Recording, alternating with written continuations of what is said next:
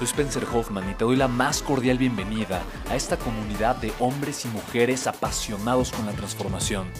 Y es que sabemos que así tiene que ser la vida, habiendo tantos con la mente confundida y plomo en el corazón, desperdiciando su potencial y dejando su vida para después, para nunca.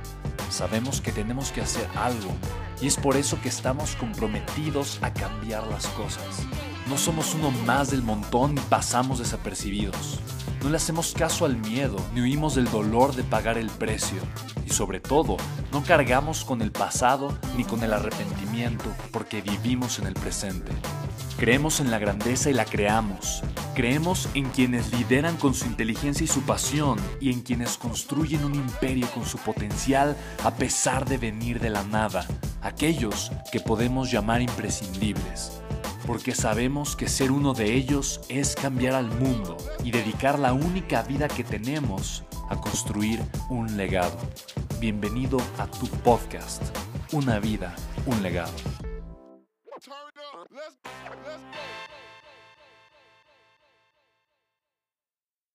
Dice Erika Spencer, me dedico a, la terapia de neurofeedback. Mira, mi tía también hace eso.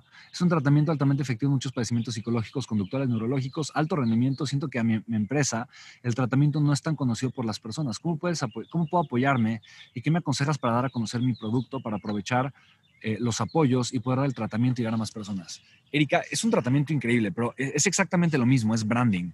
Cuando tú comienzas, obviamente, la terapia de neurofeedback, tú tienes que pensar cuál es el valor que yo agrego o sea, no tanto, no, no tanto pensar en la terapia en sí, pero en el valor. Cuando tú piensas en el valor, tú estás pensando mucho más allá de tu tratamiento. Y el valor, obviamente, el valor es la paz, la tranquilidad, el rendimiento, la eficiencia. O sea, son muchas cosas positivas que tú le vas a estar dando y agregando a las personas. Cuando te enfocas en el valor, a través de ese valor tú puedes construir una marca. Y tú puedes construir una marca en redes sociales, puedes construir una marca haciendo diferentes cosas, con testimonios incluso de tus pacientes y puedes comenzar a través de ellos a, dar, a, conocer el valor. O puedes simplemente decir, mira, ejercicios para tener mejor atención, para tener mejor enfoque.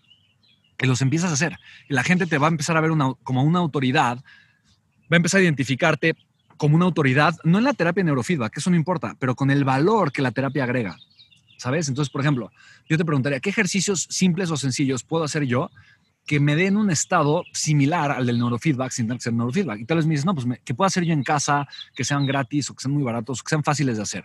Y tal vez me dice, tal vez tienes 10 ideas. Bueno, enséñale, dale, dale gratis esas 10 ideas a la gente y la gente te va a empezar a ver como autoridad. Y la gente va a decir, oye, ¿qué más puedo hacer? Y entonces ahí es donde tú les puedes ofrecer tu terapia de neurofeedback, ¿vale? Les, les voy a compartir algo que puede ser bastante interesante ahorita a todos. Dice, la responsabilidad social es viable cuando eres emprendedor? Yo creo que sí, definitivamente. O sea, yo creo que la responsabilidad social, económica, legal, financiera, eh, no, no, no está peleada con ser un emprendedor. Al contrario, tiene que ver con quien yo soy como persona. Si yo soy una persona socialmente responsable, desde esa responsabilidad social voy a construir, construir mis empresas. Ser empresario no tiene nada que ver con ser eh, corrupto o con ser eh, socialmente irresponsable o ambientalmente irresponsable o ambientalmente inconsciente. No tiene nada que ver con eso. Hay empresarios que son inconscientes, hay empresarios que son conscientes, hay empresarios que son corruptos, hay empresarios que no lo son. No, el ser empresario no tiene que ver con un valor. Eh, yo voy a vivir más mis valores al ser un empresario. Cuando tengo más dinero, voy a vivir más mis valores, sean positivos o sean negativos. Pero una cosa yo no creo que tenga que ver con la otra. ¿Cómo se puede llegar a ser una fuente de inspiración para las personas? Yo creo que amando tanto lo que haces, conectando tanto con tu propósito, que eventualmente vas a lograr sobresalir. Eh, pagando el precio, siendo de verdad extraordinario en lo que te gusta y te apasiona, que vas a sobresalir. Y sobresalir te va a convertir en una fuente de inspiración para las personas, lo creo fervientemente.